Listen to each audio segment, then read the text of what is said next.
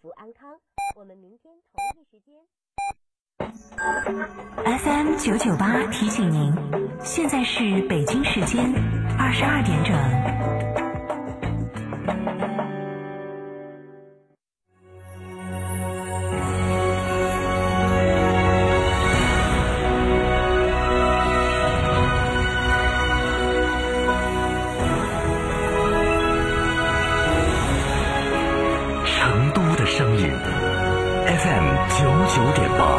成都电台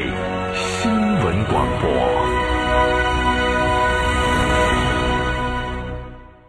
华晨中华 V 三官降了，即日起购中华 V 三全系车型，官方直降一万五千元，另享最高三千元购置税补贴，还有低首付、零利息、零月供，金融政策任你选。国潮降临，势不可挡，详询当地经销商。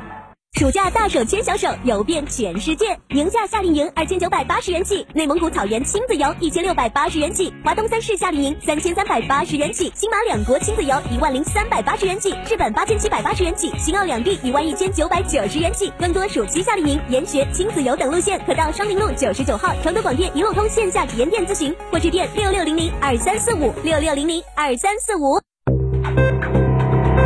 九九八快讯。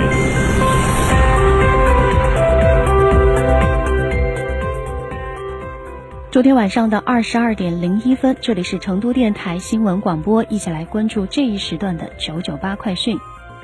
首先来关注天气方面，成都市气象台发布，预计成都今天晚上到明天白天阴天有小雨，东部部分地方中雨，气温二十到二十八度。八号晚上到九号白天阴天见多云，夜间有分散的阵雨，气温二十到二十九度。九号晚上到十号白天阴天见多云，气温二十二到三十度。国内方面，七月七号，我省二零一九年高考招生录取首个开放日，记者实地探访成都某地录取场高考录取临接处。省教育考试院副院长张刚介绍到，我省高考录取七月五号拉开帷幕，录取场根据工作需要设七个职能组，各工作小组职责明确，任务细化，纪律严明，按照各自职责任务和招生工作日程，有序的开展招生录取工作。提醒考生和家长注意，今年我省有十个渠道查询录取信息，分别是四川省教育厅官网、官方微信和微博、四川省教育考试院官网、官方微信和手机客户端、四川电信 IPTV、各市州招考办、录取场信访站、四川广播电视台科教频道“高考三六零”栏目。垃圾分类无疑是最近最热的话题之一。近日，住建部的相关负责人表示，今年计划投入二百一十三亿元，到二零二零年年底，将会在先行先试的四十六个重点城市基本建成垃圾分类处理系统。在我国，越来越多的城市已经或正在出台生活垃圾管理条例，将垃圾分类纳入立法。全国医疗卫生机构达到了九十九万多个，民营医院数量占医院总数的百分之六十三，远程医疗服务覆盖全国国家级贫困县和边远地区，医务人员队伍不断壮大，执业医师达到三百六十万人，注册护士四百一十万人。国家卫健委副主任王贺胜六号在此间举行的二零一九中国医院大会上发言表示，我国优质高效的医疗卫生服务体系正在不断健全。记者日前从全省异地就医年度总结暨运行分析会上获悉，今年我省将试点与云南、贵州、西藏、重庆开通跨省医保个人账户直接结算。这意味着，将来在试点范围内符合条件的医药机构，可以直接刷医保卡上个人账户的钱看病或买药。今天上午十点十分，经过三年的艰苦奋战，位于川滇黔交界处的鸡鸣三省大桥主拱合龙，为年底建成通车奠定基础。鸡鸣三省大桥是全省渡改公路桥项目之一，它的建成将改变四川叙永县、云南镇雄县两个国家级贫困县隔河相望不相连的历史，并彻底改变当地群众交通状况。进入七月，车企陆续公布六月销量快报，多家企业销量同比大幅增长，有的企业销量还刷新了月度记录。中国汽车流通协会乘用车市场信息联席会预测，六月汽车销量将实现一年来首次同比增长。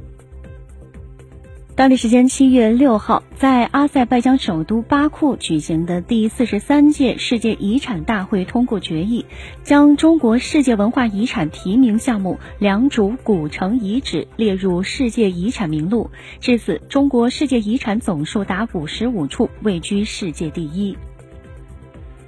山西省公安厅七月七号发布消息称，日前该省警方从境外成功追回几年前被盗墓犯罪集团盗掘贩卖的西周时期青铜重器——国家一级文物一尊一方仪。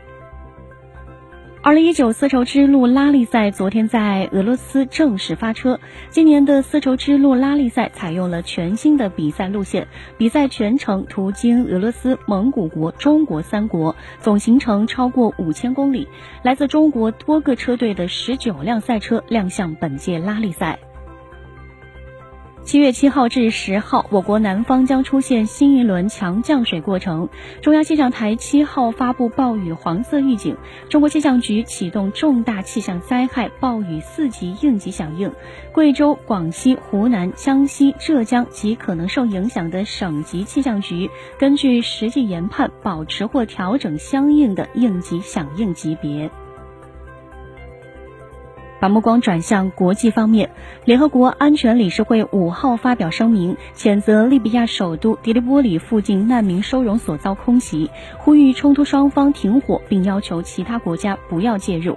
声明谴责迪利波里东部一处难民收容所三号凌晨遭遇空袭，对利比亚人道主义形势表达深切担忧。空袭致死至少五十三人，包括六名儿童，超过一百三十人受伤。阿富汗警方六号表示，阿北部法里亚布省一个市场和附近居民区五号上午遭迫击炮弹袭击事件，死亡人数升至十四人，二十八人受伤，死伤者均为平民，其中包括妇女和儿童。法里亚布省省长谴责塔利班为达恐吓目的而向平民发动袭击，塔利班发言人否认该组织制造了此次袭击。据阿富汗媒体报道，阿富汗中部加兹尼省当地时间七号早上发生一起自杀式汽车炸弹袭击，袭击者袭击了当地的国家安全局办公室。有消息称，袭击造成了十二人死亡，七十多人受伤。塔利班已宣称对此次袭击负责。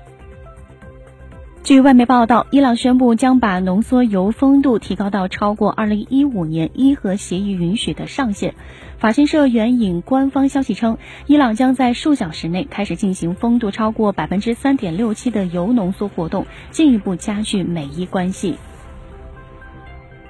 土耳其购买的俄罗斯 S 四零零型防空导弹系统交付在即。土耳其媒体报道，首套 S 四零零系统七号将在俄罗斯装上飞机，预期下周有两架货运飞机运抵土耳其。就这一说法，俄罗斯总统新闻秘书五号重申，S 四零零系统军售在按计划落实。